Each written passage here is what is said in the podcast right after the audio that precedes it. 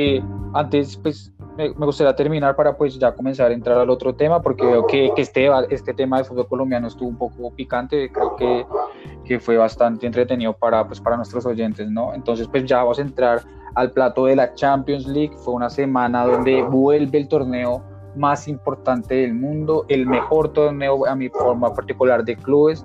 No creo que ni la Libertadores, por más que me digan que la pasión, otras cuestiones, no creo que la Champions está por encima de todos los torneos. Y acá se ven, la verdad, como pues hemos escuchado muchas veces, acá se ven los hombres, no los grandes campeones, son los encargados de, darle brillo a esta competición. Entonces, pues bueno, eh, quisiera abordar las dos jornadas. Entonces, pues primero les voy a hablar de los partidos que vamos a abordar en la primera jornada. Hablaremos de el Dinamo Juventus, que para que me den sus comentarios. Hablaremos del Chelsea Sevilla, del Lazio Dortmund, del PSG Manchester United, será el último partido que tocaremos. Y hablaremos del partido del Barça, pero pues eso lo hablaremos antes de hacer la previa para el clásico del fin de semana. Entonces, pues bueno, primero quisiera comenzar con el partido pues eh, menos atractivo y no los que abrió la fecha, que fue el partido del Dinamo eh, de Kiev con la Juventus, una Juventus que ganó un partido que para, aparentemente era de trámite contra un equipo de la liga ucraniana y lo hizo sin su gran figura que es Cristiano Ronaldo que pues ha testeado positivo y pues hoy volvió a testar positivo, posiblemente se pierda el partido eh, del día miércoles con Barcelona, aunque están esperando que se haga una última prueba el martes. No, escuché que ahí van a estar esperando que haga una prueba en un dedo italiano el martes a ver si puede jugar como pasó eh, con, con, otro equipo en la competición. Entonces, pues, eh, ¿qué comentarios tienen eh, mis compañeros acerca del partido de la Juventus que se dio, pues, superior, aunque, bueno, el Real tampoco era de mucha exigencia, pero pues supo suponer, eh, oponerse a la falla de, Cristiano que, no lo tenían presente. Entonces, Dani Cruz, para que por favor me des tu comentario. Fue sorpresa ya, ya ver en, televisión, eh, pues no sé si para ustedes también, eh, pues ya ver casi un estadio con bastante, bastante gente allá en Ucrania. Y, y, y creo que no, pues la Juve cumplió su trabajo, hizo la tarea. Eh, me ha gustado mucho el, el, trabajo de, de, cuadrado, tanto defensivo como en ataque. Creo que la, la salida de, de, Joao Cancelo no, no, les hizo llegar a pensar que iba a pesar un poco más esa venta rara que hizo, que hizo la Juve en su momento. Pero jugó muy bien, Morata también, pues creo que se acopla más a este tipo de juego eh, italiano. Eh, el Atlético pues demostró bueno, ahorita lo hablaremos más, pero demostró que ya ese, ese, ese fútbol o ese estilo de juego ya lo tiene mandado a recoger. Sí, eh, muy de acuerdo y también me gustaría una mención a, Álvaro Morata que se destapó con un doblete y tampoco olvidarnos de Federico Chiesa que me pareció que hizo un muy buen partido eh, ese día contra el Dinamo de Kiev lo mismo que el, el extremo por derecha, el sueco Kulovski, que es una apuesta de la Juventus y que a mí personalmente lo que lo he visto me ha gustado mucho, me parece que era un jugador que necesitaba la Juventus para refrescar esa posición que había dejado eh, Douglas Costa. Entonces, pues, eh, Ángel, me gustaría pues que me, que me des tu opinión acerca de eh, este cotejo. Me quedo con la buena presentación, el doblete que hizo Álvaro Morata, que sí pues, ha sido muy criticado eh, que criticaron a la Juventus por ese fichaje. Y bueno, se destapó con un doblete, goles que, que por ahí necesita un equipo cuando se va a tu máxima figura. Necesitas otro que aparezca. Llegó Morata, un doblete contra un Dinamo de Kiev que, que pues en, casa los equipos ucranianos son difíciles por el clima y, y, bueno, pues ya están dejando entrar un poquito de hinchas. Entonces, pues la verdad, un buen comienzo para, para la Juventus. Esperar que Cristiano esté contra, contra el Barça por el bien del fútbol, por el bien del espectáculo. Queremos ver ese Chris versus Messi. Sí, total, todos queremos eh, nadie quiere perderse un partido entre las dos eh, figuras más exponentes del fútbol mundial, ¿no? Lionel Messi y Cristiano Ronaldo. Y pues que, quisiera, Dani, que también me des tu comentario acerca del partido y no, si no te pareció algo extraño que no teniendo a Cristiano Ronaldo tampoco eh, Pierre lo decía contar desde el inicio con Pablo Dybala. Hace un momento, eh, quién sabe qué, qué, habrá pasado entre Dybala y, y Pirlo porque en los, en los últimos partidos pues en bueno en algunos no es inicialista. Un Pablo Dybala que terminó la temporada pasada en un excelente nivel. eh, casi pues cargando al equipo con Cristiano Ronaldo. Entonces toca mirar porque no sé si es un bajón de nivel, si está golpeado, porque la última vez también estaba creo que golpeado, entonces lo, lo por eso hicieron el cambio, si no se recuperó totalmente. Entonces esperar a ver cómo evoluciona el jugador y cómo evoluciona la escuadra de Pirlo. Eh, la, la, verdad estoy, no me gusta ver a Cuadrado de lateral derecho, eh, creo que pierde mucho, mucho potencial, pues obviamente aporta mucha más salida por el buen pie de gambeta, pero para mí es más un, un volante, volante ofensivo por la derecha que un, que un lateral, ¿no? Pierde mucho y pues esperar, Pirlo ha comenzado bien, eh, empezó con la mano, con un pie derecho y pues es importante en este torneo, ¿no? Sacar los puntos, no perder puntos en, contra equipos que son 100% ganables. Sí, eh, completamente de, acuerdo con, lo que estás diciendo. Creo que en estos son los puntos donde eh, tienen que sacar para hacer la diferencia, a ver en el sorteo cuál queda primero y cuál queda segundo, ya que va a estar en el puja con el Barcelona. Y pues de una también quiero entrar en el partido de la Lazio contra el Borussia Dortmund. Me pareció un, choque de dos escuadras que tienen un gran poder ofensivo, una con eh, Haaland en el Borussia Dortmund y el capo camioneri y, bota de oro actual, Chino Inmóvil, que es un tipo que sigue marcando goles, ¿no? Creo que el fútbol italiano es su casa, siempre que estuvo con el Torino, eh, ahorita con la, eh, la, Lazio, increíble que un jugador que sale de las inferiores de la Juventus nunca haya vuelto a estar en, Juventus y que me parece que tiene un gran equipazo, ¿no? Me parece que el Toco eh, se, se, entiende muy bien con el Toco Correa, con eh, Milinkovic Savic, que es un jugador que la verdad no entiendo cómo sigue jugando en la Lazio porque es un gran volante, y con Luis Alberto, que es un creativo de, de otro nivel y un gran arquero como Stracosia, que lo ha salvado en más de una ocasión. Eh, me gusta, y pues bueno, no se enfrentaba a cualquier rival, ¿no? Se enfrentaba al Borussia Dortmund, que tiene jugadores importantes como Haaland, como Royce, como Sancho, y eh, me pareció que pues el resultado es algo sorpresivo porque a pesar de que el Lazio eh, tenga todo este poder ofensivo, haya terminado muy mal el campeonato pasado, casi quedándose afuera de, de, la, de la Liga de Campeones, ¿no? Después de ser el que había eh, antes del parón estado peleando. ¿Alguno, ¿alguno de ustedes sabe por qué Hakimi no fue convocado a ese partido? Ah, perdóname, sí, sí, sí, me confundí. Hakimi juega en el Inter, amigo. Entonces, que me gustaría que comenzar con Daniel Cruz, que Dani, ¿qué opinión tienes de este partido?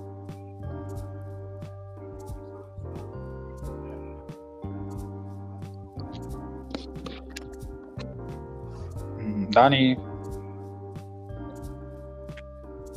Creo que está teniendo problema de conexión, entonces es que siga, eh, por favor, Daniel Escobar. Dani, ¿qué, ¿qué, sientes de este partido? Pues la ley del ex, pero no sé, eh, Creo que Haaland está muy por encima del nivel de los otros 10 jugadores del Borussia Dortmund. Eh, es un jugador bastante diferente, no agacha la cabeza, es un guerrero de que la, corre todas, las, los da todo en los 90 minutos. Y pues quiero dar un par de estadísticas, tuvo cuatro remates al arco, eh, cuatro remates totales, tres fueron al arco. Eh, dio dos pases claves, tuvo un 87% de acierto en los pases, que es bastante alto para un 9. Creo que es un 9 diferente, es un diamante bruto y ojalá el Borussia Dortmund lo pueda retener por más tiempo, ¿no? Y la Lazio, sorpresa, totalmente una sorpresa. Eh, en el anterior programa yo dije que el Borussia Dortmund iba a pasar por encima de, de la Lazio y más si el fin de semana anterior había perdido de la forma en como perdió contra la Sampdoria, con una golia viéndose mal, eh, con, con, mucha imprecisión en los pases y un Ciro, hay un Ciro inmóvil que no le llegaba el balón, entonces fue bastante sorpresa. Creo que la Champions motiva muchísimo a los jugadores para dar su 100% y más si se enfrentan a equipos grandes y de renombre, ¿no? Entonces, pues, como dicen por ahí, en el fútbol nada está, nada está escrito, ¿no? Y menos en la Champions, cualquier cosa puede pasar. Sí, completamente de acuerdo. La Liga de Campeones siempre nos sorprende con resultados eh, a veces muy increíbles y pues también con una gran cantidad y calidad de equipos, ¿no? Eh, también quiero entrar pues también eh, para que me des tu comentario del partido, Ángel, haciéndote una pequeña pregunta. ¿No te parece y pues viendo el fútbol de selección es que el Lazio es el equipo más parecido que juega a la, a la selección eh, italiana y sí, también crees que hoy por hoy el jugador italiano más importante es eh, Ciro yo Immobile. sí para este partido la cobro porque cuando empezamos con la previa a la Champions yo dije que la Lazio tenía para competirle. La Lazio en los 11 iniciales le puede competir a cualquier equipo en Europa, es un equipo muy bueno, desde Ciro Immobile hasta Milinkovic Savic, que me parece uno de los mejores mediocampistas de Europa, es, de es espectacular. Y, y en la defensa que tienen a Luis Felipe y a, y a Servi, que pues te dan una seguridad y ese equilibrio. Eh, a mí la Lazio me parece un excelente equipo, a pesar de que no, no ha empezado bien esta temporada, pero le jugó excelente al, al Borussia Dortmund, que el Borussia Dortmund me parece que, que pierde más es por, no sé si es terquedad de- del técnico Fabré, porque puso una línea de tres con Piszek y, y Delaney que en sí ellos no, no juegan en esa posición de, de central y menos en una línea de tres que es, una, que es, una, es un parado táctico que se tiene que trabajar muy bien. Entonces pienso que Fabré está ahí fallando, ya ha regalado varios partidos y, y bueno, Haaland, el, distinto junto a Sancho me parece que son, son brutales, son, están un escalón por encima de, de los demás en, en el Dortmund. Y, y bueno, sí, la Lazio tiene un interesante estilo de juego. Ya creo que se está trabajando un, proyecto claro desde toda la Federación Italiana. Y, y sí, Ciro Immobile pues, es el delantero, es el estrella. Y me parece que no, no es un one season man, que, que ay, tuvo una buena temporada, pero la otra se desaparece. Está demostrando que esta temporada también la va a romper y va por el capo Cañoneri. Entonces, pues es interesante. La Lazio, lo que le digo, si no tiene lesiones en los 11, puede ser un equipo muy interesante. El problema ya es cuando tiene que rotar y tiene que hacer cambios. Sí, estoy de acuerdo. Creo que a veces un poco le pasa factura a eso, ¿no? Porque creo que tiene piezas que son muy fundamentales en, en su eh, funcionamiento. Eh, Dani, Sí, sí, sí. eh, ¿volviste, Dani? Cruz? Sí, yo- Sí, entonces quiero hacerte esta pregunta, antes de, co- de- de darte el comentario, quiero decirte porque acá mi compañero, nuestro compañero, eh, Daniel Escobar ahorita dijo que Haaland estaba muy por encima de los otros 10 jugadores, entonces cuando me dice los 10 jugadores también me imagino que mencionó a Sancho, que era un jugador que pintaba que iba a volver al Manchester United como la gran estrella, entonces quiero que también eh, base a eso me opines eh, sobre el partido. Sí, yo, ¿Y yo qué me quiero que eh, la Lazio, eh, un plus que tiene sobre, sobre el Dortmund es que es un equipo pues que durante años ha tenido un proyecto claro y pues ha tenido su equipo consolidado, no, no, es, un- no, es, no es de esos equipos que se le van estrellas a cada rato como un Dortmund que compra, vende, compra, vende. Y pues siempre a la larga mantener un equipo eh, pues con una proyección eh, objetiva de lo que quiere el club es mucho más difícil si, si los jugadores que decisiones claras y que son importantes y determinantes pues se te van. Y, y, pues al no irse Giro Immobile eh, como en, en su momento también se dijo de ah, no me acuerdo cómo se llama el, uno que era serbio. Eh, Milinkovic También, iba, Milinkovic iba a decir Savic. que no, que iba, iba a irse, no sé qué. Entonces creo que ese, ese- esa ideología del club de mantener a sus jugadores eh, claves le funciona para estar compitiendo tanto en, en- en su competición local como en, en competiciones internacionales. Sí, mira, y pues acá para cerrar con este partido, yo quiero también hacer eh, un comentario que va muy ligado a esa mano. Me parece que el proyecto que ha montado la Lazio ha sido algo muy bueno. Recordemos que la Lazio es el que últimamente le está disputando los torneos al, al- a la Juventus, ¿no? tanto la Serie A, pero pues ya le comenzó a quitar, ya le quitó, ya le ganó la Copa, ya le, ya le ganó la Copa, ya le ha ganado Supercopas, eh, pues eh, ahorita estuvo casi antes del parón siendo a un punto de la Juventus, entonces creo que ha sido uno de los equipos que sí se ha creído el cuento de que puede estrenar a la Juventus, a diferencia de los otros que hasta ahora después de que han hecho esto, han comenzado a ver que la Juventus no está tan intocable y que Hay un Puede dato que, tarde el problema que escuché en la, en la liga italiana an- después del parón por, por pandemia y es que creo que en el 77 la Lazio iba puntero de, de campeonato y también hubo una pandemia, entonces les tocó parar y la Juventus le remontó ese campeonato y lo perdieron. Y creo que lo estaban comparando con el campeonato del, del, que del año pasado, ya que la Lazio que también estaba muy cerquita de los primeros puestos. Y después del estaba, estaba a un punto de la Juventus. A un punto. Y después de la pandemia eh, se cayó el equipo. Entonces hay como un dato histórico para votarles. Súper y gracias, nos aporta realmente muchísimo porque siempre es bueno tener esos datos, ¿no? Eso es algo curioso. Y pues quiero, antes de, entrar al partido fuerte, fuerte de, de, este, de, la primera jornada que fue el PSG Manchester United, hablar del Chelsea Sevilla, el único 0 a 0 de toda la jornada de Champions, contando los dos días un partido bastante pobre, un partido bastante mediocre. Eh, Frank Lampard eh, viene mostrando lo que, pues bueno, viene mostrando que es técnico del Chelsea, que no está capacitado para estar en ese banquillo. Es un equipo que se le ven bastantes falencias a nivel ofensivo y a nivel defensivo, que depende mucho de las individualidades. Un equipo donde yo realmente... Eh, no, entiendo, no entiendo mucho el fichaje de, de, un eh, señor como Havertz, que realmente hasta el momento esos 100 millones no se han visto reflejados. Eh, pues bueno, él dice algo, eh, lo, lo, lo de Sech me pareció que fue algo completamente innecesario. Eso creo que es la peor imagen que está dejando el Chelsea, porque yo no voy a ser defensor de Kepa, Kepa la ha embarrado demasiado y no vale lo que vale, pero sí voy a decir una cosa. Kepa es el segundo jugador que mejor cobra en, Chelsea. Y además de eso, también recordar que lo está desvalorizando Chelsea teniendo en la banca. O sea, ellos tienen que buscar una solución y creo que la menos indicada de todas era meter a Sech en la lista. Porque tiene tres arqueros. O sea, listo, una cosa es que no tuvieras más, pero tienes tres arqueros y vas a meter un, a un arquero que está retirado. Tú sabes la imagen que va a dejar eh, Kepa, tú sabes cómo se está desvalorizando ese jugador, que es un activo del club y que no se va a ir, no se, no se te va a ir a cualquier clubcito para tapar, porque lo que cobran el Chelsea no lo va a cobrar en otro lado.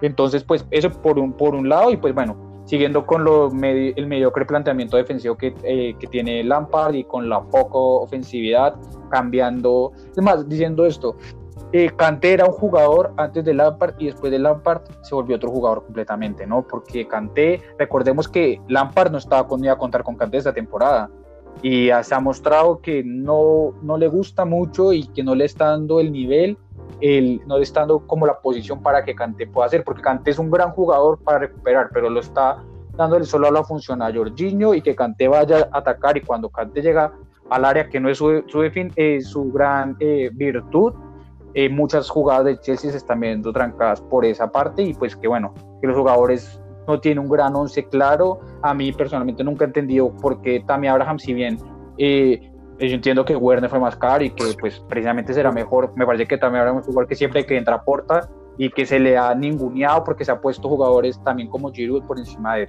Eh, bueno, ahora sí entro con ustedes sobre comentario. Bueno, y Sevilla que fue a hacer lo que debía hacer, el equipo más duro de su grupo es el Chelsea y le sacó el punto en, en Londres, que no es para menos. Me parece que fue el gran ganador de, este partido, independientemente que acabó 0-0. Y te quiero dar la palabra a Daniel Cruz que me, que me Sí, yo, yo, igual que el Sevilla, bueno, no, no, no terminé de opinar un poco de lo de Dortmund, que, que lo que dices de Haaland, que es superior frente a los demás jugadores, y llega a ser verdad por, por el simple hecho de que son jugadores que tienen un espíritu que va más allá del club que creo que en, en, esa plantilla hay muchos que solo Ari creo que es muy similar con este Chelsea que seguramente Thiago Silva llegó ya a pensionarse, a cobrar, a, pues hacerse su plata, pero tienes espíritu de, de, llegar a competir y lo que tú decías, también Abraham la estaba rompiendo las temporadas pasadas, estaba haciendo lo que estaba haciendo Calvert Lewin y es por esa confianza que se le da al jugador y, llegar y, y, que otro jugador te reemplaza así de la nada, pues afecta tanto internamente al vestuario como, pues como en el rendimiento también del, del, del, equipo en los partidos, ¿no? Y el Sevilla, eh, a diferencia, pues es un club que, que, como lo vimos en la Europa League, tiene unidad con su, con su técnico y esto se demuestra en el campo, ¿no? Y se demuestra en, su estilo de juego que es, es más, más, unificado que, pues no dan bola. Y, y Lampard sí le, ha costado y se, se, ha notado que le ha costado bastante encontrar el, el modo, ¿no? Y a Kanté no, no le está colocando en la posición y no le está poniendo eh, las funciones que él habitualmente hacía con Mourinho.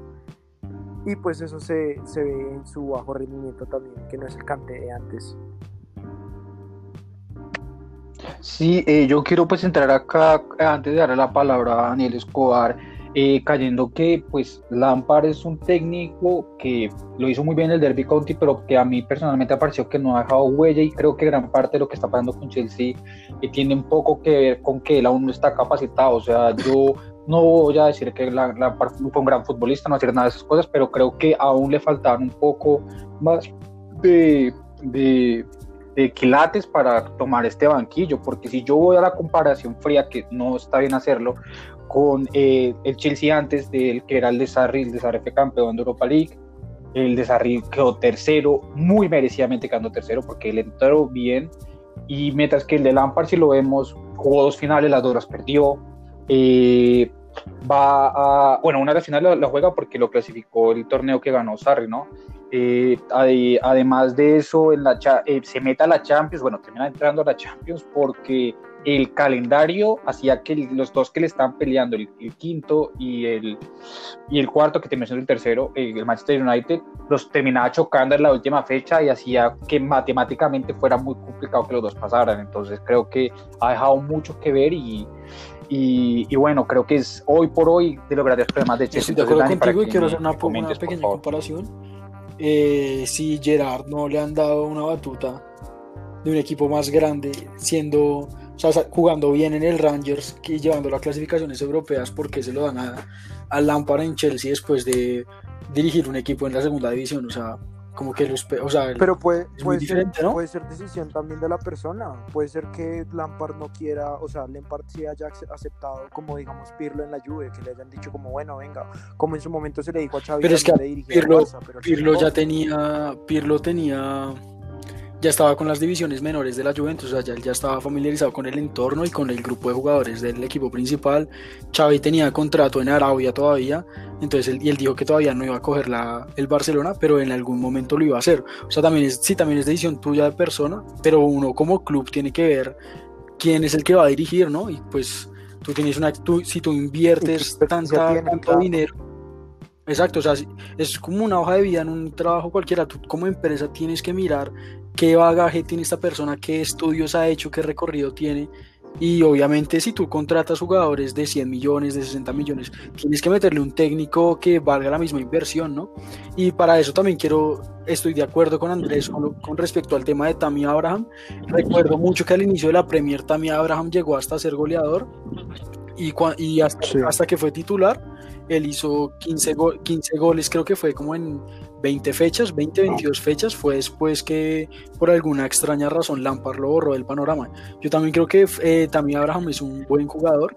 Obviamente pues tiene sus, sus, falencias, pero pues es un chico de 21 años que te hace 15 goles en 20 partidos. Algo bueno debe tener, ¿no? Y para que lo hayas borrado de la nada por Olivier Giroud, que es un jugador ya también de edad, que es un jugador muy diferente eh, entonces, pues tiene, ahí, tiene, ahí tiene su error Lampard. Y con respecto al partido, eh, con respecto a Kepa, eh, quiero decirte que Mendy tuvo un excelente partido. lo puso de titular Lampard y respondió. Salvó dos pelotas clarísimas de gol, de una, una llegada también de De Jong. Y pues nada, lo que tú dices, el Sevilla fue, fue, hizo lo que tenía que hacer, fue tranquilo. Su planteamiento táctico de Lopetegui es eh, obviamente defensivo y transiciones rápidas con sus extremos y el pelotazo con Rakitic, pero pues le sacó el punto, que el punto es demasiado válido en Bridge, en Stanford Bridge. Y te queda, te queda el, el Rennes y el Krasnodar, ¿no? El grupo E ya todos con un punto, o sea, prácticamente la Champions para ellos inicia la otra, la otra fecha. Sí, eh, completamente de acuerdo, Dani. Y pues cuando te mencionaba lo de que no voy a que. Mi problema no es que sea titular o no. Mi problema es lo de Sech y con eso quiero darle eh, entrada a, José porque yo creo que lo de Sech es un acto que es un poco irrespetuoso. Bueno, porque él, él, él ya le ha quitado mucho la, la, como tal, la confianza que para creo yo también, que él tampoco ha aportado a eso, sacándolo, metiéndolo, haciendo declaraciones fuera de, fuera de lugar, criticándolo. Eh, creo que no, no le está haciendo bien eso al activo del club y acá pues parte de que entres con tu comentario, yo también digo, o sea, si tú fueras el presidente del Chelsea, ¿qué, qué pensarías de lo que está haciendo Lampard, no? Que te está, un activo de 80 millones te lo está devaluando y tras de eso ese activo de 80 millones es el de los que más te cobra bueno, en la yo pienso que pues igual, o sea, yo, yo, entiendo que Lampard no confía en Kepa, porque Kepa solo se ha hecho perder la confianza con, ha tenido errores muy groseros. Entonces, y la verdad yo creo que pasa en la interna, porque digamos yo me acuerdo con Sarri, no sé si se acuerdan de esa final, no recuerdo si era FA Cup o Carling Cup, que le dijeron a Kepa que saliera y Kepa no quiso salir. Ah, el City, contra el City. Exacto. ¿Cómo, cómo, ¿Usted cómo va a desautorizar a su jefe? Eso es algo ilógico. Entonces yo creo que pasa algo en la interna y Kepa solito se ha hecho perder la, la, la titularidad, que era muy necesario que llegara Mendy, que pues en estos primeros partidos lo ha hecho muy bien. Y bueno, lo de Lampard, pues a mí me pareció que la temporada pasada el Chelsea no fue mala, porque pues de por sí el Chelsea cuando tuvo la sanción de que no podía fichar, no tuvo como un equipo tan completo, se le llevaron a Hazard y a pesar de todo eso, eh, Lampard supo coger mano de, de, las juveniles y traerse algunos jugadores interesantes como Mason Mount o, o Tammy Abraham. Entonces a mí me pareció que la temporada pasada para ser la primera de Lampard fue buena, y, pero esta sí siento que está totalmente perdido, como que no, no está sabiendo manejar el, el vestuario, eh, los fichajes top que le llevaron, eh, Key Havers que pues, llegó como la, la, máxima promesa, no, no ha explotado, no se le ha visto nada, por ahí Timo Werner es el que más se le ha visto, pero este Chelsea está, o sea, está preocupante, yo creo que ya, eh, ya le dieron a ver hecho llamado atención a Lampard porque la inversión fue bastante fuerte y más, yo creo que se crece más aún la inversión pues con la situación actual del COVID.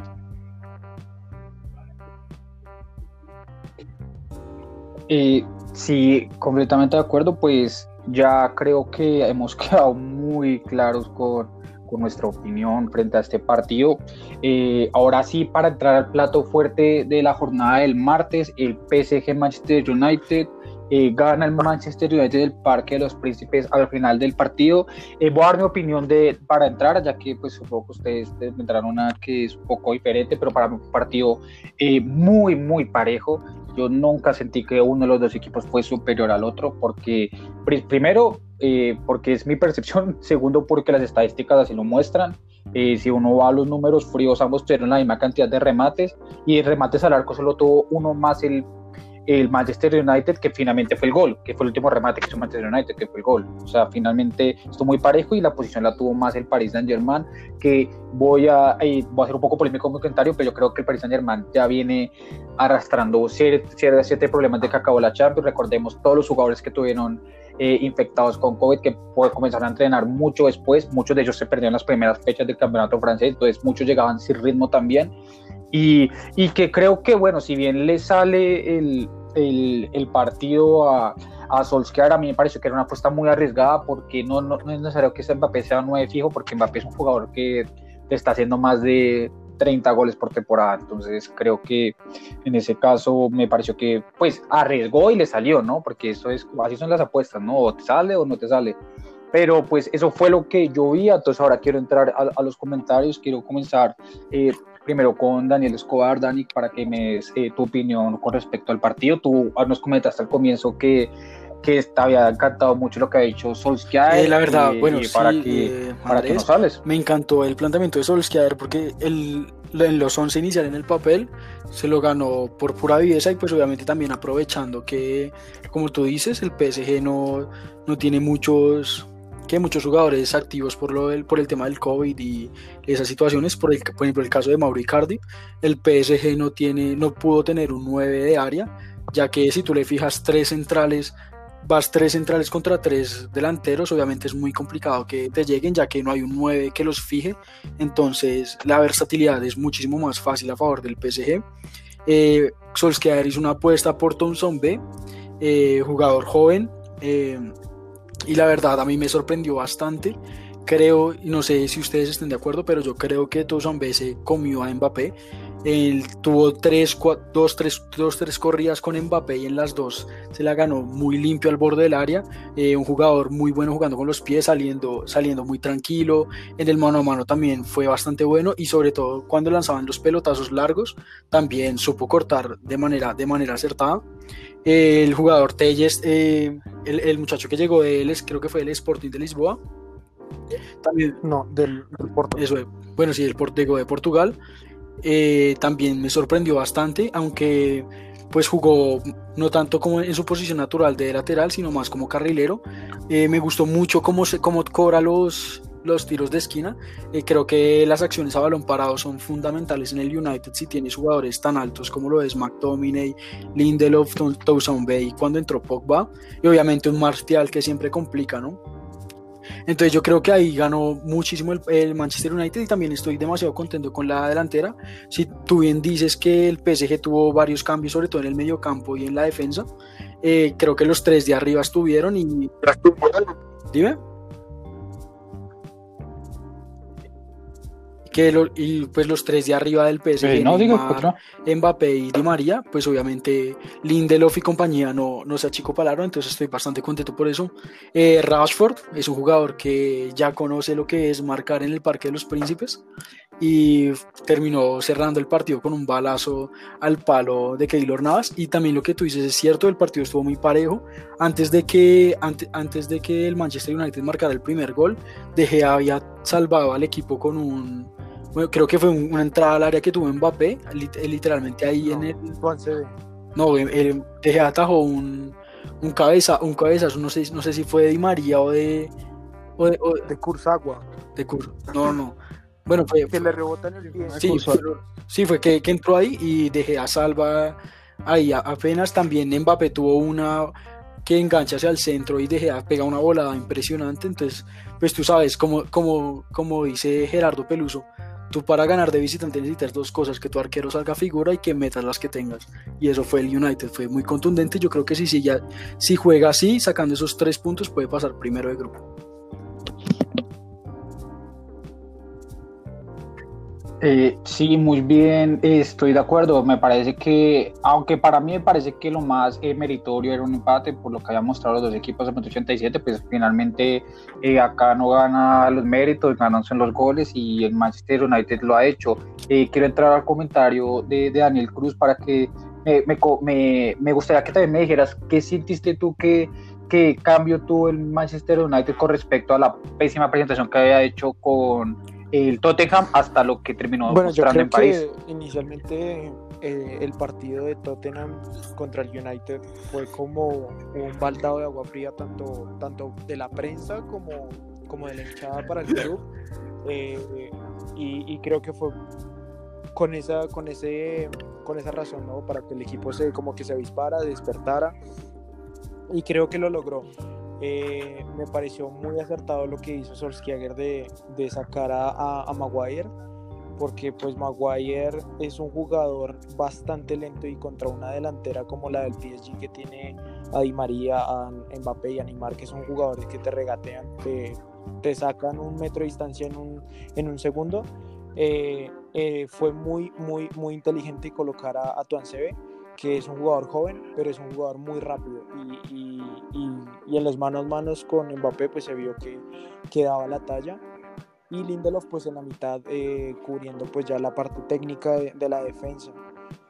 Eh, me gustó mucho también el, el planteamiento de, del mediocampo con Fred, me pareció que Fred hizo un excelente trabajo en, en, en la recuperación del balón tiene mucha agresividad y, y, en las manos manos con en los mano a mano que tenía con, con Neymar pues eh, mostró mucho esa, esa, jerarquía al momento de quitar el balón. Pues se llevó una que otra otro que otro túnel pero pero creo que cumplió con el trabajo.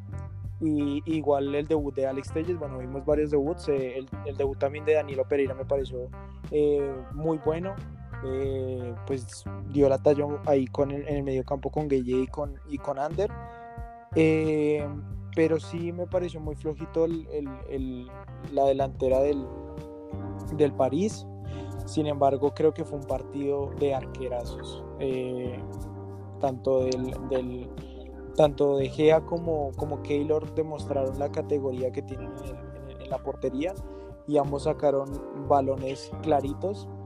Eh, y también pues no sé, me pareció un poco irregular lo, lo de Rashford, siempre es un jugador que, que pues es un jugador joven y es entendible, pero siento que en muchas ocasiones toma malas decisiones y, y, que puede, pues en este partido pues se salvó y, y pues digamos que tuvo un, un poco de suerte eh, completando ese, ese, gol, pero, pero tuvo varias jugadas en las que tenía mano a mano con el arquero, podía hacer el pase y, tomaba decisiones apresuradas que pues le costaban eh, oportunidades de gol al, al, equipo inglés.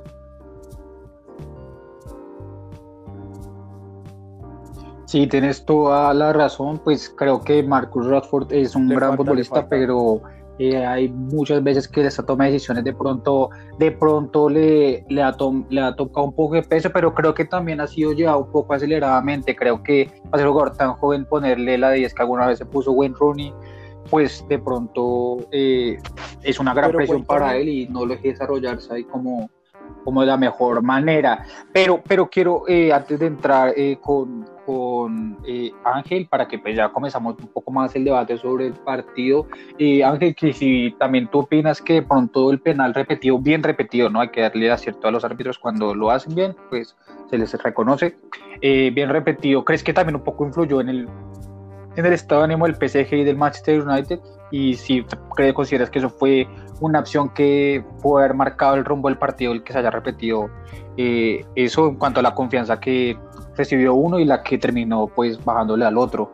Eh, y, y, que me des también tus impresiones sobre lo que viste del, del Manchester United y del PSG y que cómo queda el Solskjaer parado después de Sí, pues y como dice Valdano, el eh, fútbol es de eh, estados de ánimo, entonces claramente influyó porque que tu arquero ataje un penalti te infla la camiseta pero y después te digan, no, no, se tiene que repetir y, hace el gol el United. Claramente, pues sí influye eh, psicológicamente, pero igual no creo que eso haya sido como el factor fundamental del partido. Yo a este se lo doy a, a Solskjaer. Eh, me pareció que planteó muy bien el partido. Eh, ahí sí estoy con, con Dani. Eh, Tuan se jugó un partidazo, estuvo espectacular. ¿Para qué Upa Mecano? ¿Para qué? Eso no, y Maguire. Maguire, si, si Maguire vale 95 millones, ese peladito, ¿cuánto vale? Maguire debe estar muy preocupado porque ve es rápido, cosa que totalmente contrario a, Maguire. Y lo vi haciendo muy bien los cortes, finito saliendo, muy, muy sólido. O sea, la verdad, pues, no, no se le tenía la fe porque el United llegaba como no, pues llega sin Maguire, puede llegar con falencias defensivas y Tuancebel lo hizo muy bien. Eh, eso por ese lado, eh, McTominay, que a mí me parece que es un excelente jugador, que por ahí con la llegada de, pues con ese medio campo tan poderoso que tiene el United, como que se ha ido perdiendo, pero a mí McTominay me parece espectacular, me parece muy bueno, de lo mejor que ha sacado eh, las inferiores del United últimamente. Eh, Telles, que sí, ahí como decía Dani, es, Telles desde el Porto tenía un, una pegada espectacular, ha, hecho muchos goles de tiro libre eh, y, literalmente eso, o sea, eso es un beneficio para Telles porque lo sacó de su posición natural, lo adelantó un poquito más y lo hizo muy bien, entonces eh, se supo juntar muy bien, entonces también eso es el punto positivo y, y también estoy de acuerdo que Rashford eh, tuvo, o sea, como que al final en este partido no, no tomaba bien las decisiones, como que hubo un momento donde podía hacer un pase y dejaba a Martial solo lo hacía mal o un montón de tenía que pegarle al arco y decidí hacer el pase. Entonces, a mí me parece que pues ahí sí como que Rashford falló, pero igual la que tuvo le dio la victoria al United. Y a mí me parece que, que estuvo bien ganado porque a pesar de que sí estuvo parejo, eh, me parece que el París no en ningún momento arrinconó al United, no en el segundo tiempo no tuvo prácticamente llegadas claras y fue porque el United tuvo momentos donde pudo haber em, llegado con más claridad que fallaba como en el último pase. Entonces me parece que es un planteamiento muy bueno el, del Manchester United que, que pues ojalá siga porque el United es de partidos, el United te gana, te gana el París allá en París y, y te puede perder contra el Southampton. Así es el United de Solskjaer, entonces esperar que haya una continuidad, una regularidad. Y el París, eh, me parece que un desastre el planteamiento del mediocampo, puede que ni Gueye, ni Danilo Pereira, ni Herrera te da como esa conexión a que te lleve al del mediocampo a la delantera, que te lleve el, balón a los delanteros. Neymar se tiene que retrasar mucho para buscar el balón. Entonces estos tres son muy defensivos y me parece que ni Kimpembe ni, ni Diallo te da como esa seguridad en la defensa que pues, yo siempre he dicho como que todo equipo debe tener un, un central muy fuerte que sea característico, que los delanteros les tengan miedo. Y pues cuando uno ve a Kimpembe o Diallo como que no te da tanto miedo, pues Martial al final le terminó sacando el penalti de... Me parece que Martial la supo vender bien, a pesar de que me pareció buen penalti, pero Martial se la supo vender, entonces ahí tiene que revisar muchas cosas el París. Y faltó Keller, faltó Keller, creo que se sintió también esa, esa baja del, de la defensa del París.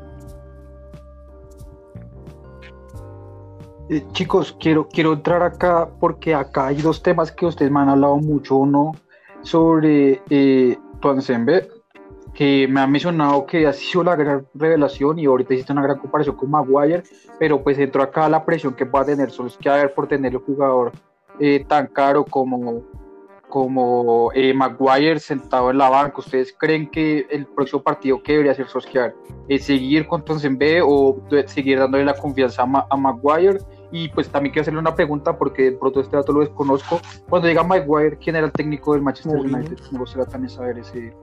Creo que, creo que. Eh, pues le doy la, la, la, que la voz a todos. Creo que lo pide Solskjaer. Creo que el que los pide Solskjaer porque cuando estaba. ¿A Maguire? Sí, a Maguire. Sí, a Maguire lo, lo, compra, lo compra Solskjaer. Creo que lo compra Solskjaer porque cuando estaba. Era, estaba era Lindelof con, con Eric Bailey, ¿no? Sí, pero Bailey las lesiones lo han acabado. Sí, entonces creo que Bailey, Bailey pintaba ser un, un Tuancebe, un, jugador rápido, y sólido, pero, pero las defensas lo han acabado. Yo creería que la mejor pareja de saqueros sería Maguire, pues por la técnica y pues obviamente por el, por el costo en, cuanto a, inversión que, ha tenido el United en él y con Tuancebe que, que, puede apoyar en, en físico, que es lo que hace Juan Bisaca. Yo creería que puede ser Juan Bisaca por físico, Maguire por técnica, eh, Tuancebe por físico y... Pero recordemos que Tuancebe también tiene muchísimas... Tuancebe también tiene muchísimas... Eh, chicos, quiero hacerles un comentario, un comentario rápido de noticia de último momento. América, pues no sé si vieron el partido, la trifulca que se armó con los brasileños, se agarraron al último minuto le pitan penalti a favor a Gremio y América acaba de quedar último eliminado hasta la Copa Sudamericana. Sí, fui empezado al final, en el 98, el minuto 98 se pita el penalti y queda América eh, eliminado, no llega ni a la Copa eh, Sudamericana, así que para que sigamos metiendo acá en la bolsa a otro pues equipo que también sale. Si es penal, es penal, pero pues llevaste 98 minutos con el 1 a 0 sacando la victoria, yo no creo que o sea, perdieron, pero... No, no, no, pero yo, eh, ahorita que estoy viendo el trámite del partido, para no salirnos de, esto, el, gremio sí merecía el, gol y el gremio terminó uno menos tras del hecho. Pero, pero sí complicada la situación para los colombianos, pero bueno, sí, sigamos con el, con el debate. Dani, ¿tú qué opinas que va a ser Susquiar de mantener a, a eh, Maguire. Contra el Chelsea es complicado, ya que el Chelsea tiene jugadores demasiado rápidos. Como lo es Mason Mount, Christian, eh, Christian Pulisic y Timo Werner. Son jugadores demasiado rápidos, entonces yo creo que volvería, volvería con el mismo planteamiento, pero cambiaría los nombres para darles un aire. Eso sí, no tocaría los cuatro, los, los tres, los tres de la, los tres que hizo con Luke Shaw, Lindelof y CB y tampoco tocaría a Juan Bisaca. Para mí, Juan Bisaca es un lateral derecho demasiado rendidor. Y pues obviamente creo que para los hinchas del United nos da muchísimo miedo cuando él va al piso, pero la mayoría de las veces eh, quita el balón de manera acertada, ¿no? Entonces para mí sí, para mí sí debería quedarse con, eh, con el planteamiento defensivo y obviamente darle respiro a los de arriba, ¿no? Y otra cosa que quiero agregar para el partido es que creo que se demoró muchísimo Solskjaer en hacer los cambios eh, Bruno Fernández como desde el minuto 70-72 ya estaba exhausto porque la presión que ejerció el United en, en que en París fue abrumadora y pues tú sabes que presionarte tiene un, un, desgaste físico bastante grande. Entonces yo creo que se demoró muchísimo en los cambios y si hubiera entrado Donny Valdevi con más minutos, por ahí con 15 o 20 minutos de más, el United de pronto pudo, haber alargado el, la diferencia, ¿no? Pero respondiendo a tu pregunta, para mí yo me quedo con los con los tres defensas que, que pero, el PSG. Pero Donny jugando en donde Bruno. Donde Bruno. O, en el medio campo acompañando a, a No, donde Bruno solito deambulando por. Como volante ofensivo. Ajá, sí, como lo que él jugaba en el, en, en el Ajax. Porque él es un jugador, o sea, tú lo ves jugar y es, es un jugador que se posiciona muy bien, hace muy buenas triangulaciones, siempre busca la pared, sale muy limpio con el balón. Entonces creo que es, es, más como para sostener el balón y obviamente defender el resultado, ¿no? Y vuelve Cavani, ¿no? Yo creo que podría darle un respiro a Martial y ver ese Cavani Rashford arriba, me gustaría. Igual Mar Martial no, no, no puede jugar, tiene roja. Ah, sí, él fue expulsado. Ah, sí, sí. Eh, es... fue, fue roja. Eh, a chicos, eh, quiero, quiero hablarle la voz eh, sobre esta polémica que, que hemos eh, tocado, sobre si deberían de darle a, a dar más oportunidades a Tuanzembe y, o seguir con Maguire eh, en el banco. Y también quisiera pues hacerles una, una, pregunta ahorita general, para que después de que me la conteste Ángel, ustedes también me la contesten. Y es sobre, ¿ustedes creen que si Solskjaer no hubiera ganado el partido de París, cómo hubiera llegado al partido contra Chelsea, si creen que hubiera sido un partido que podría definir el futuro de estos dos entrenadores que han sido criti muy criticados en el último eh, tiempo, ¿no? Entonces, Ángel, para que me des tu, sí tu opinión sobre estos pues, dos me gustaría ver más a, a, Tuan- a. Más, pues es una lástima que Bailey, pues, las lesiones lo afecten tanto. pues, a mí Bailey me gusta más que Lindelof porque pues, es seguro atrás y te, te sale muy bien desde abajo. Es muy es, es- es raro porque es un central muy calidoso. Te pisa el balón, te, te hace muy buenos pases, pero pues la lesión es como el enemigo más grande que ha tenido Bailey. Y es que Lindelof no, pues, no me gusta porque es, es, es bajito para ser un central, como que le ganan mucho el fútbol aéreo. Entonces, pues yo sí jugaría con un Maguire Tuansebe, porque pues igual Maguire es el capitán y me parece que a pesar de todo impone. Entonces, sí, pues es el líder. Entonces, por mí iría y El capitán debería ser Marco, debería ser eh, Bruno Fernández, ¿no? lo hizo muy bien. O sea, de ahí sí,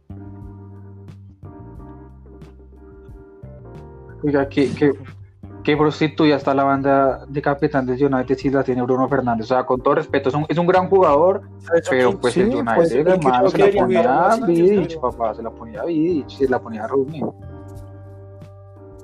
Pero, eh, chicos, eh, pues eh, para que termine Ángel con la pregunta que se está haciendo, también quiero hacer una mención a un jugador que a mí me encanta el United, creo que a mí, pues, me, me parece que al equipo también me gusta le hace mucha falta, que es Juan Bisaca. Juan Bisaca, Juan Bisaca.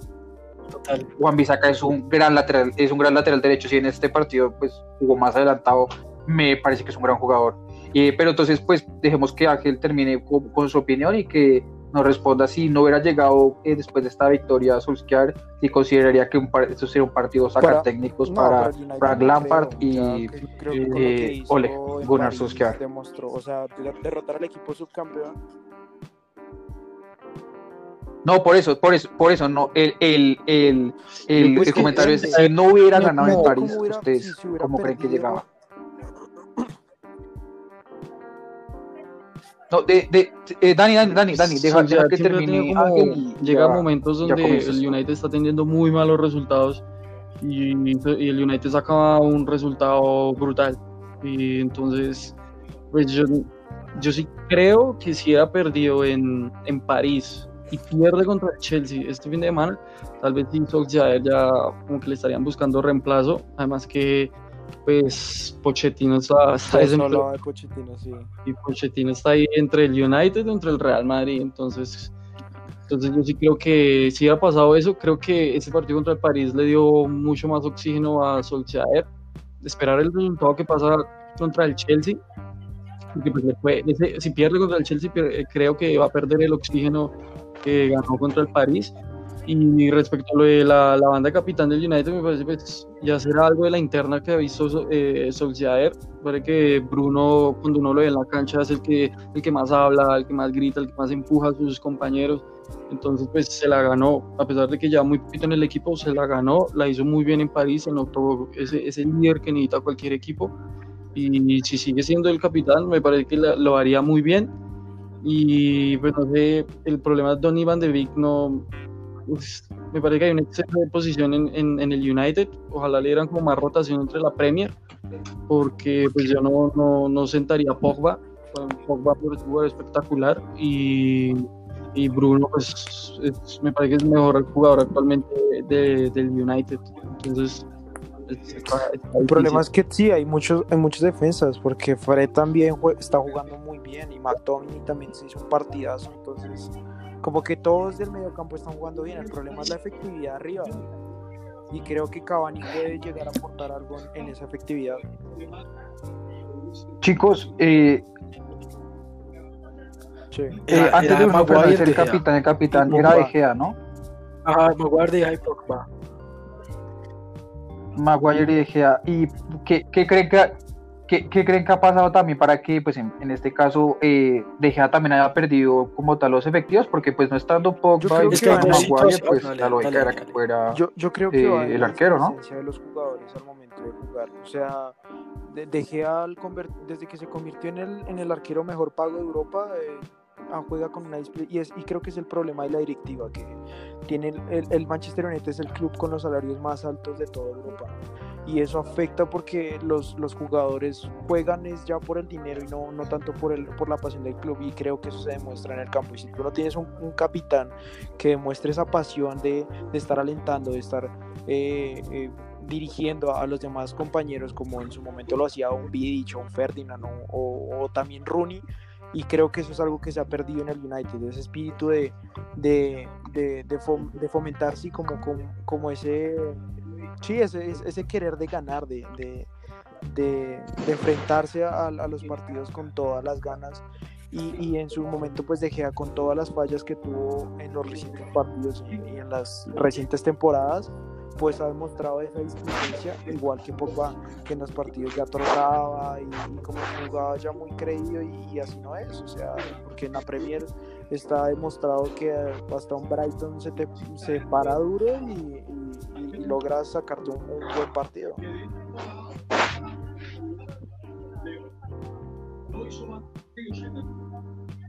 Ah, bueno, y, que eh, sí, y pues bueno, yo creo que ya pues, para eh, finalizar. Eh, creo yo que Solskjaer le termina dando la capitanía, porque la semana pasada pues se vio en polémica de que pues estaban diciendo que, que Bruno Fernández estaba, sub, o sea, cuando perdieron contra el Tottenham, él entró en el vestuario súper enojado, eh, peleando con Solskjaer porque sí, sí había sentido esa derrota pues con esa pasión que, que, que, se necesita en un, en un líder, ¿no? Eh, yo estoy de acuerdo contigo y hay una historia que publicó eh, hace poquito Goles en Directo que Bruno para Bruno Fernández en una entrevista a Bruno Fernández le dijeron que quién era su, su, jugador favorito, bueno, su ídolo, todo eso. Y él dijo que Cristiano Ronaldo y por eso él también es hincha del Manchester United, ¿no? Porque Cristiano Ronaldo ahí fue donde se formó, eh, donde, bueno, gracias a Sir Alex Ferguson es quien es hoy en día. Y eso, yo creo que también eso influye muchísimo a la hora de tener una cintilla de capitán, ¿no? Si tú tienes la cintilla de capitán del equipo que, que quieres, que, del cual eres hincha, creo que obviamente vas a contagiar a tus compañeros de esa energía. Y sobre lo que tú dices de De pues no estoy totalmente de acuerdo. Obviamente De tiene sus bloopers y eso, pero nunca lo he visto jugando con displicencia. Siempre se bota todos los balones. Eh, es un guerrero. Mm, es, es, un arquerazo top y yo creo que sí es el mejor arquero pagado de Europa. es porque el United ve algo que, muchos otros no, ¿no? Y por algo en su momento también lo quiso el Real Madrid. Entonces, y además, yo creo que le quitan la capitanía a De Gea porque un arquero siendo capitán es muy muy complicado, ya que a la hora de que tú tienes que hablar con el árbitro, obviamente el árbitro solo habla con el capitán, y pues tú en el arco a 70 metros tampoco es que puedas hacer mucho, ni hablar con tus compañeros. Casillas era el capitán del Real y no había problema. Pero es que Casillas es como, como comparar. Buffon también. Armani. Pero porque, porque tenía Buffon, Buffon en, la Juventus. O sea, eh, esa, esa que ese Real Madrid tenía líderes como Sergio Ramos, tenía, tenía, tenía líderes como Cristiano Ronaldo. Pero entonces no, entiendo, Dani, no entiendo, Dani. o sea, le, dan la capitanía a Bruno Fernández, pero no es un líder en el campo. O sea, no o sea entonces no entiendo. Porque. O, o, sea, o sea, listo. Es el líder en el campo, entonces ¿para qué le quitas la capitanía? Por ejemplo, la capitanía, la capitanía, la capitanía de Casillas es pues, más porque él salió de la cantera. Creo, creo que es raro. Hay, hay algo raro. Eh, porque era un líder, obviamente, pero pues tú también tienes de líder ahí a. era un líder, era un líder. Sergio Ramos. Era un líder en cambio, en el United tú ves y en arriba, Marcus Rashford no es que sea de los jugadores que grita, que les dice a los muchachos, hey, vamos, Martial tampoco. Eh, de pronto, pero Pogba fue suplente. Pogba entró, entró ya en el minuto 72. No, y, ni siquiera y Pogba tampoco es, de, de, ser así. Pogba tampoco es de hablar. Eh, Bruno Fernández, lo he visto en la Nation League diciendo, hablando con el árbitro. Es eh, yo creo que él admira tanto a Cristiano Ronaldo que hasta quiere coger ese, ese aspecto que él tiene, ¿no? Exactamente. sí, sí, chicos, chicos, quiero, quiero, quiero darle la voz a, a, Ángel eh, que nos dé el comentario final para pues poder continuar con la jornada de Champions, que aún nos falta un día y, y tocar el último tema del día. Entonces, para que eh, porfa, Ángel, me sí, un comentario para cerrar y, es el jugador que ha demostrado a, los demás partidos. Para ser un líder. Entonces, pues, por eso se ganó la, la capitanía y me parece que De no, a no se le ve así gritando tan en el partido como a Bruno Fernández y pienso que un capitán no puede ser De Gea porque De es un, o sea, así como estuvo espectacular contra el París, eh, al otro partido te puede regalar un gol. Es que Gea tiene esos altibajos. De Gea no es un arquero regular que te ataje muy bien todos los partidos. En cualquier momento te sale con un error. Entonces, me parece que De Gea no está ni a los tobillos de lo que llegó a ser Edwin van der Sar y ni de lo que era antes recién llegado cuando al Manchester. Tiene que, tener cuidado, ¿no? Ese muchacho de Henderson. Henderson llega pisando. Tiene que tener cuidado, tiene que tener cuidado porque ese muchacho en el Sheffield United la temporada pasada la rompió.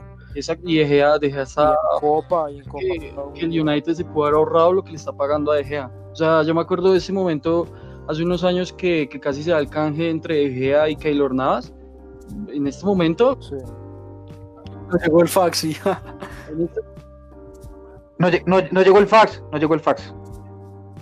No llegó el fax y yo creo que eso de pronto es parte de lo que ha roto pues esta relación de que muestra que evidentemente De Gea no quiere seguir en el United, pero pues bueno chicos, creo que ese tema podemos improvisarlo, eh, podemos eh, tratarlo eh, después en próximos programas, entonces pues ya quiero darle entrada a la, a la jornada del día miércoles, donde pues jugó el Liverpool con el Ajax, el Liverpool campeón de la Premier, que pues el año pasado dominó la, la, para algunos la mejor liga del mundo, entonces eh, hace una presentación contra un Ajax eh, bastante desmenuzado, que es del Ajax que fue en 2019, eh, que llegó a semifinales de Champions, no hay nada, o sea, esto es, esto es otra cosa, pues desde, el año pasado lo había mostrado, ¿no? Que aún con CJ que iban de Beck no les alcanzaba, que tampoco pasaron de grupos y fueron eliminados por el Getafe en la Europa League en octavo de final. Entonces creo que es algo que se viene mostrando, no sé eh, ¿Ustedes qué, qué, opinan de lo que pudo hacer el Liverpool? Que me pareció a mí que se quedó un poco corto con el resultado. Si bien el Ajax tampoco pues, es un equipo eh, fácil, por así decirlo, no es el mismo equipo que era hace, hace una temporada, dos temporadas. Entonces, pues quiero darle con esto entrada a Ángel que. Bueno, eh, el, Liverpool le gana al Ajax en Amsterdam, pero no le sobró nada. Para lo, lo, ganó con lo justo, el partido estuvo bastante parejo, eh, me parece que el, Ajax lo, supo plantear, pero, pero pues al final como que ganó la jerarquía del, del Liverpool. Eh, vimos que pues, el Liverpool tuvo apenas tres remates más y en remates a puerta estuvieron muy igualados y pues la posición del balón estuvo como muy igualada. Eh, sí, pues el Ajax se, se veía venir, por, pues, por lo como lo han desarmado, pero igual el Ajax es un proyecto muy serio y siempre está sacando jugadores. Entonces, pues, pues descartado del todo el Ajax, me parece que, que no.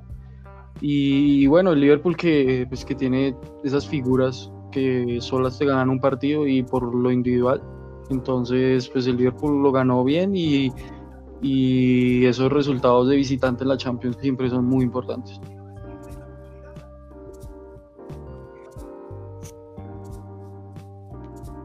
Eh, Dani Cruz, eh, para ti que Liverpool termine ganando con un gol en contra, sabiendo el poder ofensivo que tiene, eh, ¿qué, opinas que, pudo haber sido? ¿Que le está faltando al Liverpool de pronto un poco más de chispa? ¿O crees que también influye que no haya estado como tal un jugador que, cuando entró al equipo se engranó muy fácilmente como Thiago? Las paradas del portero que más tuvo, que más subieron en el partido fueron para Liverpool. O sea, fueron siete paradas del portero con y, y, creo que sí, la, la falta de jugadores, eh, pues columna como de este Liverpool, pues ya llega a afectar en la confianza de, de, este, de este equipo, independientemente de que sea con un, contra un equipo que pues es un equipo serio, es un equipo de historia, pero a fin de cuentas y al, final del, del, día pues es un equipo que está súper desarmado, que se le fueron todas sus figuras, entonces pues eso también llega a influir, pero aún así eh, lo gana por lo mínimo y, pues no sé, me deja bastantes dudas este Liverpool, cómo, cómo llega enfrentando la Champions, creo que no, no, es un equipo que no, no, no creo que, no, no creo ver un club así como de repetir eh, la, la, corona como lo hizo el Real, no, no, lo veo con esa jerarquía. Entonces, pues esperemos de que no, no, no llegue a ser como de, de, esos equipos que no, ya ganamos la Champions, entonces pues nos relajamos y la volvemos a ganar por allá en 20 años.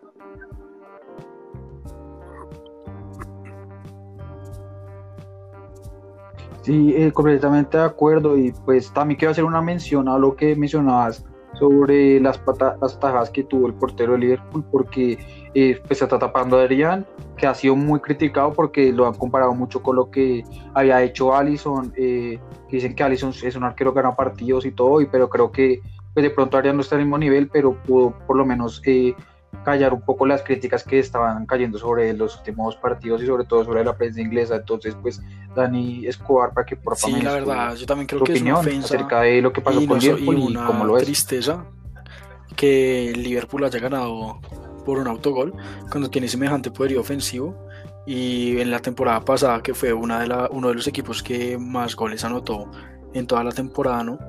Eh, pues Liverpool jugó con, con un 4-3-3 poniendo dos jugadores que no son titulares, como lo son James Milner y Phil Jones, perdón, y, Curtis Jones. Eh, pues obviamente la falta de Henderson y yo no entiendo por qué no puso a Thiago Alcántara de inicialista, sabiendo que estos tres puntos podrían, hubieran sido más ganables y muy importantes conseguirlos en el, en el campo del Ajax, ¿no? Eh, también estoy de acuerdo con, con Dani Cruz. Eh, yo creo que el resultado es engañoso. El, el, Ajax debió haber ganado ese partido, ya que antes del minuto 28, cuando se produjo el autogol, el Ajax tenía encerrado al Liverpool, lo tenía contra las cuerdas y estaba más cerca al gol del Ajax que el mismo, que el mismo autogol del Liverpool, ¿no? Y pues cabe resaltar que Fabiño sacó una al minuto 90 y algo de, la raya, la sacó justica y pues el empate hubiera sido eh, meritorio para el Ajax, ¿no? Entonces esperar a ver, ya yo creo que salieron de, de un, o sea, aseguraron esos tres puntos y pues nada, esperar a ver cómo se ve ese Liverpool-Atalanta. Atalanta ya sabe lo que es ganar en, en Inglaterra, entonces va a ser un partido bastante interesante.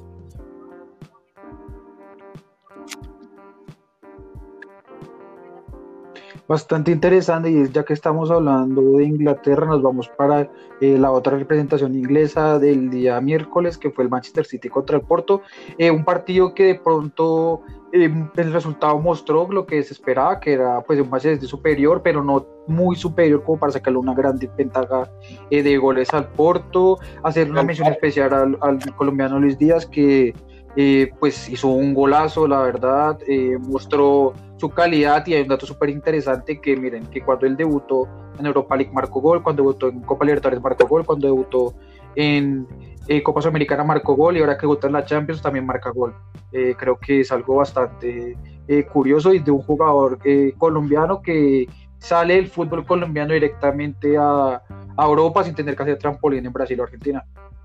Entonces, pues quiero comenzar sobre las sensaciones del partido que, que tuviste tú eh, Dani Cruz sobre, sobre Manchester Eh, City, eh, me Porto. gustó, me gustó, pues creo que es un partido bastante aceptable. Pues no, no, no, no hubo mucha trascendencia. Creo que el, el reto, el reto verdadero lo tiene Guardiola pues con, es en las fases de eliminatorias de la Champions. Eh, sin embargo, pues eh, Porto llega sin Alex Telles, llega sin Danilo Pereira. Eh, llegué a creer que le iba a jugar un partido mano a mano con, con, el, con el gol de, Luis Díaz, que fue un golazo, hay que recalcarlo. Eh, pero a la larga, pues termina volviéndose otra vez inferior y- y termina el City tomando las riendas del partido y, pues a, a la larga pues haciendo los goles.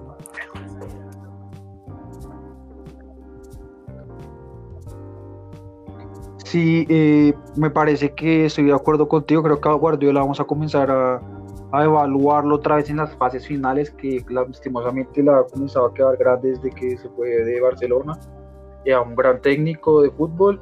Y pues bueno, esperar que pues esa parte sea mejor para el City. Quiero también entrar ahora con, con la opinión de, de Ángel. Eh, eh, José, ¿a ti qué te pareció el partido? Y, y también me gustaría que me dieras tu punto de vista de cómo viste a los dos colombianos que Bueno, eh, tanto a este, el City gana el partido a otra vez. Pasa algo parecido como con lo que pasó con el Liverpool, lo gana pues sin sobrarle mucho, dando un poquito un resultado muy amplio para lo que en la cancha. Eh, el City pues por ahí lo gana por jerarquía, por la superioridad a nivel individual que tienen, que al final pues son jugadores que tienen más fogueo, que conocen bien, eh, bien lo que es jugar Champions y estas instancias, pero el Porto le jugó muy bien y pues, espectacular el gol de, de Luis Díaz, totalmente colombiano. Eh, de, pues el pase se genera por Mateus Uribe y toda la jugada individual de, de Luis Díaz a pura potencia. Y se queda claro porque Luis Díaz y Mateus Uribe son titulares indiscutibles de- del Porto. El Porto, a pesar de que tuvo sus bajas, es un equipo que juega muy bien, juega muy bien al fútbol, es un fútbol bastante vistoso, no se le esconde a nadie, le gusta jugar por abajo, es, la verdad es un equipo interesante, es un equipo a tener en cuenta. Y, y en ese gol de Luis Díaz se vio que toda la falta que hizo en, la- en las eliminatorias de la selección Colombia eh, va a caer muy bien y yo creo que Queiroz está relamiendo por, por ponerlo a jugar.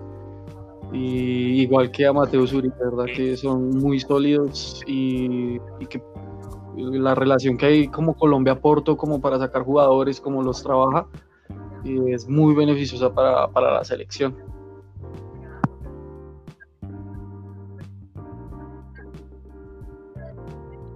Sí, completamente de acuerdo. El Porto ha trabajado mucho y ha creído mucho en el futbolista colombiano y creo que, que estoy poco de acuerdo con esa línea, ¿no? Que el City tampoco le, le, le faltó tan, eh, le sobró tanto, pero pues finalmente la diferencia de, de, la liga en la que compiten y el presupuesto y calidad de sus plantillas eh, termina pues mostrando como tal, bueno, la gran diferencia que, que genera, ¿no?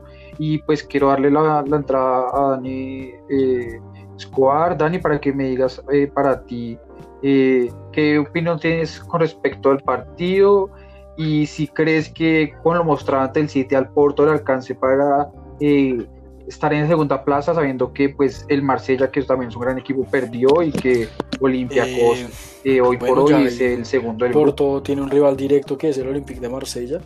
Eh, por fixture debería, debería ayudarle eso, ya que el, el si no estoy mal, el siguiente partido del Porto es, es con el Olympique de Marsella. De ganarle allá tendría dos seguidos con, con el Olympiacos y obviamente podría aspirar a una clasificación a octavos de, de final de una UEFA Champions League. Vamos a terminar eh, con la jornada de Champions. Eh, pues hemos mencionado los partidos de Barcelona y Madrid porque pues esto lo mencionaremos ahora que hagamos la previa para poder pues tener un mejor panorama de lo que pues, pues, puede brindar el clásico español. Entonces pues bueno, el último partido para mencionar es el partido del Bayern de Múnich contra el Atlético de Madrid, el Bayern que pues viene a ser el campeón y pues muy dominante, ¿no? Eh, parece que no va a tener eh, competencia, por lo menos lo que he visto en, en comparación a los demás partidos, creo que está dos escalones por encima de todos los demás y, que sigue mostrando su letal, eh, letalidad en el ataque y que en defensa es un equipo muy seguro porque a mí me queda la impresión de que el Bayern de Múnich eh, cuando pudo ser atacado por el Atlético fue más porque el Bayern eh, bajó el acelerador no más no porque el Atlético la haya como tal generado el peligro. Pero pues bueno esta es, es mi opinión y pues de paso quiero pues antes de entrar quiero de una vez hacer la pregunta a, Ángel y a, Dani eh, si creen que va a haber un equipo que pueda eh, destronar hoy como el gran favorito al Bayern en, en, la Champions y, y, quién creen que pueda ser, ¿no? Entonces, pues comienzo con eh, Daniel Escobar, Dani, ¿qué, qué opiniones tienes sobre el partido de, del Bayern de Múnich? Eh, complicado, complicado el panorama para los equipos que no son el Bayern de Múnich. Aunque en este partido demostró que el Bayern de Múnich es un equipo atacable. Eh, el Atlético de Madrid los primeros 30 minutos pues tuvo oportunidades de hacer gol, que no concretó es otra cosa. Y ya vienen los dos primeros goles de, del Bayern por errores por eso, bueno, no por errores, sino porque el Bayern hace que el Atlético de Madrid tenga esos dos errores garrafales en el medio campo que los cogen a contrapierna y pues marcan estos dos goles, ¿no? Obviamente pasesote de Kimmich en el primero, golazo de Tolizo en el segundo, en el tercero, perdón, y en el cuarto es una corrida impresionante de Kingsley Coman, ¿no? Entonces, para responder a tu pregunta, nosotros hablamos en la previa de la Champions, creo que fue el primero o segundo programa, y dijimos que uno de los mejores equipos que se reforzó en Europa había sido el Atlético de Madrid, ¿no? Y hoy ese mejor equipo en España y para la Champions también, ¿no? Dijimos que el Atlético de Madrid se reforzó bastante bien con jugadores muy interesantes. Y hoy el, el Bayern nos tumba esa teoría de una manera garrafal, metiéndole cuatro al que se supone que fue el segundo equipo con que mejor fue, eh, aprovechó el mercado de pases, ¿no? Entonces, como decíamos, el Bayern de Múnich puede repetir orejona.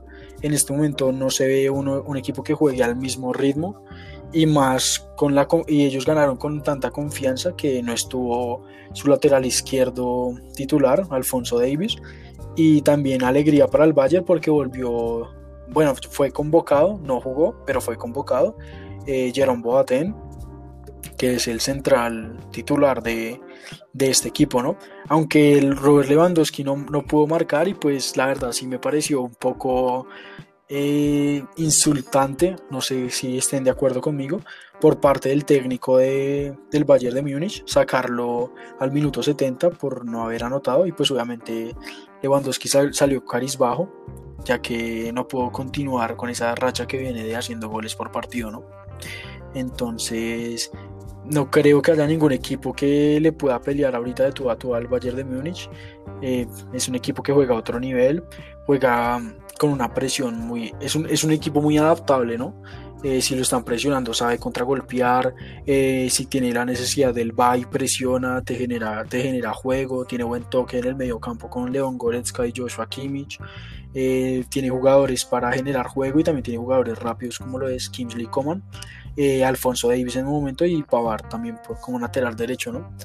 Entonces, la verdad, complicado, complicado el panorama de la Champions, pero podemos ver un...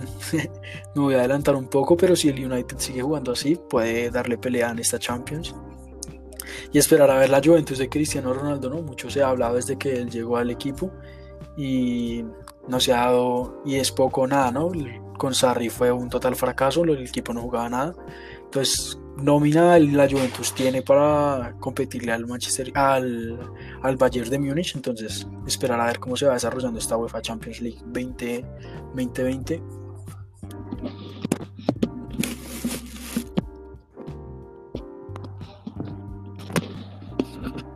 eh, bueno, eh, Dani, entonces pues para darle entrada a, a, Ángel, me gustaría también que me comentara si hay algún equipo que pueda hoy por hoy pelear al Bayern. Eh, quiero cobrar de pronto a ustedes porque yo dije que el mejor equipo resultado fue el Bayern y creo que lo demostró y más eh, no teniendo a, una de sus grandes eh, contrataciones como lo había sido eh, Leroy Sané, me parece que pues como le había comentado antes, creo que mostró que está uno o dos escalones de los demás equipos hoy en Europa. Eh, ¿qué, opinión tienes tú respecto a esto y, qué sensaciones te deja el partido?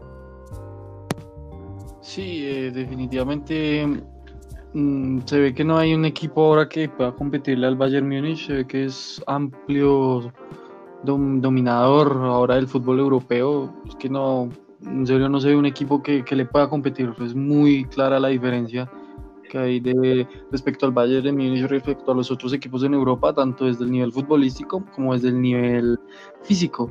Entonces, pues, digamos, el Atlético Madrid le empezó jugando muy bien al Bayern Múnich, pero pues el Bayern sacó la casta y fue demasiado claro, pues disparó cinco veces al arco hizo cuatro goles.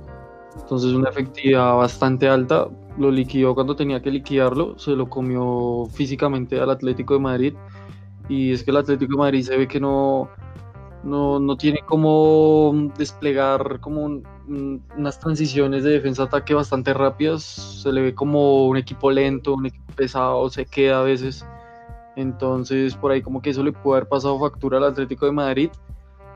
Y y, bueno, pues no me parece que, lo que hayan sacado Lewandowski haya sido un insulto, pues eh, actualmente los equipos están jugando prácticamente cada 3, 4 días, tiene que haber una alta rotación y, guardar piernas, entonces pues pienso que por eso la, decisión de, de Flick de, de sacar a Lewandowski entonces, pues no lo vi. Igual un, futbolista siempre quiere jugar los 90 minutos, todos los partidos. Entonces, pues por ahí Lewandowski puede haber salido molesto por eso.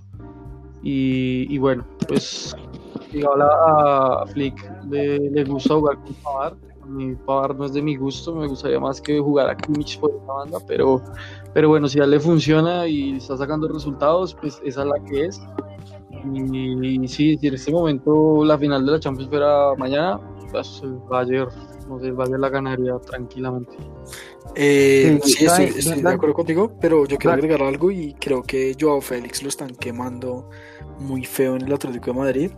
Eh, cuando juega con la selección portuguesa es un jugador que toma la pelota y tiene un campo, o sea, tiene jugadores adelante para poder asociarse y, y, que, desplegar un ataque. En cambio acá en el Atlético lo vimos en el partido contra el Bayern él cogía el balón y el único que tenía por delante era Suárez, entonces tiene que hacer recorridos bastante largos eh, o, a veces le tocaba volverse, eh, devolver el balón y esperar a que todos sus compañeros pasen la línea de este.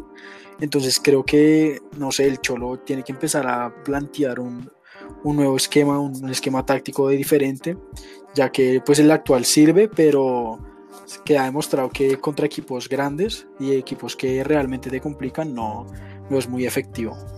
Y pues Dani, quiero pues primero que todo responder tu, eh, tu cuestionamiento que has dicho que si era consultante que lo sacara, yo estoy de acuerdo con eh, Ángel, me parece que hoy están rotando todo y pues nada mejor que en un partido ya definido darle también minutos a Chupomotin que fue una vez pues, de las de las compras que hizo el Bayern y en el segundo lugar yo no estoy tan de acuerdo con lo que acabas de mencionar de, del Cholo Simeone porque si tú ves este equipo, eh, fue el mismo, prácticamente el mismo equipo sacando pues a Suárez que no estaba en ese momento, que le gana al Liverpool, que, que, que les ganó, que le ganó al Liverpool los dos partidos, no fue uno, le ganó los dos partidos. Pero Morata es más rápido que Suárez. Eh, estaba, estaba Pero, pero tienes a, tienes a, Ferreira Carrasco, que es una banda, o sea, ese, ese yo creo que no hay un jugador, yo he visto mucho tiempo un jugador, un extremo tan rápido como él. Creo que para mí junto a Douglas Costa pueden ser todos los dos extremos más rápidos eh, en la actualidad te Joao, Félix recibe muy lejos del arco y se voltea y tienes a Suárez encima. Pero, eh, Carrasco está jugando un poco más retrasado. En cambio, tú lo ves en Portugal y es muy diferente. Tienes a Brillo por un lado, Bernardo Silva por el otro. Dime, se te está Contra el, que jugó, contra el que jugó el equipo con el que jugó Dani fue otra cosa, ¿no? Es que yo creo que también hay que mirar que el rival no lo dejó hacer nada. No, porque si tú miras el Bayern, el Bayern es un equipo que los centrales prácticamente juegan mano a mano tú tienes, tú está, o sea, tuviste que la presión del Bayern es, o sea, son los 11 allá metidos en el campo contrario eh, y por eso, y, por eso, o sea, tú estás mano a digo, pero ¿cómo le va a llegar la pelota? Sí, es que no la podía. Yo veía que el Atlético no puede hacer dos pases, no podía. por, eso te digo, dos y medio y ya. Es, o sea, Joao Félix cogía el balón, no, yo te hablo de Joao Félix cogía el balón, se volteaba y tenía a Suárez, que pues Suárez no es para transiciones largas o velocidad. Y Carrasco también está muy atrás, o sea, les toca ir muy atrás por el balón, no hay conexión entre el mediocampo y los delanteros. Entonces creo que Joao Félix está haciendo un poco eh, que está, está, siendo quemado, sí, está, está siendo desperdiciado, como dice Dani. Entonces, el Cholo tiene que mirar a ver qué jugador encuentra o qué jugador tiene para conectar el medio campo con los delanteros, ¿no? Porque la delantera que tiene el Cholo, el Cholo eh, la, le gustaría tener a muchos equipos, ¿no? Sí, pues posiblemente puedan muchos equipos quererla y pues bueno, quiero entrar a, Dani Cruz en, el tema. Eh, Dani, eh, ¿Qué opinas eh, para ti sobre el partido del Bayern de Múnich Atlético de Madrid? Eh, si te parece que hay un equipo hoy de los que, pues después de vista la jornada de la Champions, que pueda realmente competirle al Bayern para quitarle pues este gran trono de favorito que tiene y que aparentemente se ve que es el mejor equipo que, que está hoy por hoy en la Champions y como el gran candidato a ser campeón. Me gustó mucho el, planteamiento del Bayern. Creo que es un equipo que está aplastando a todos los equipos en Europa. Eh, el Atlético, como lo es un equipo que ya, pues, el, estilo de juego de Simeone que funcionaba hace unos 10 años atrás, eh, pues de ser así defensivo y eso creo que ya no, no, no, no viene al caso. Creo que ¿10 años? Bueno, 8, 8, 7 años. 7 años, jugó dos finales de Champions, en 2017 y 2014. No, son, no, están, no es tan lejano, ¿no? Y en los últimos 5 años que... En 2017 jugó la final de la Champions, en 2017.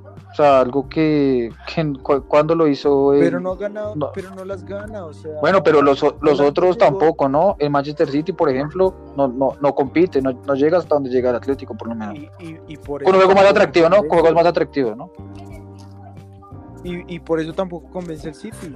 Y, Guardiola por eso también está criticado, porque pues a, todo lo que invierte y el, y el, y el, y Atlético es un equipo que también ha invertido mucho y se trajo un jugador, pagó más de 100 millones por un, por un jugador de menos de 25 años.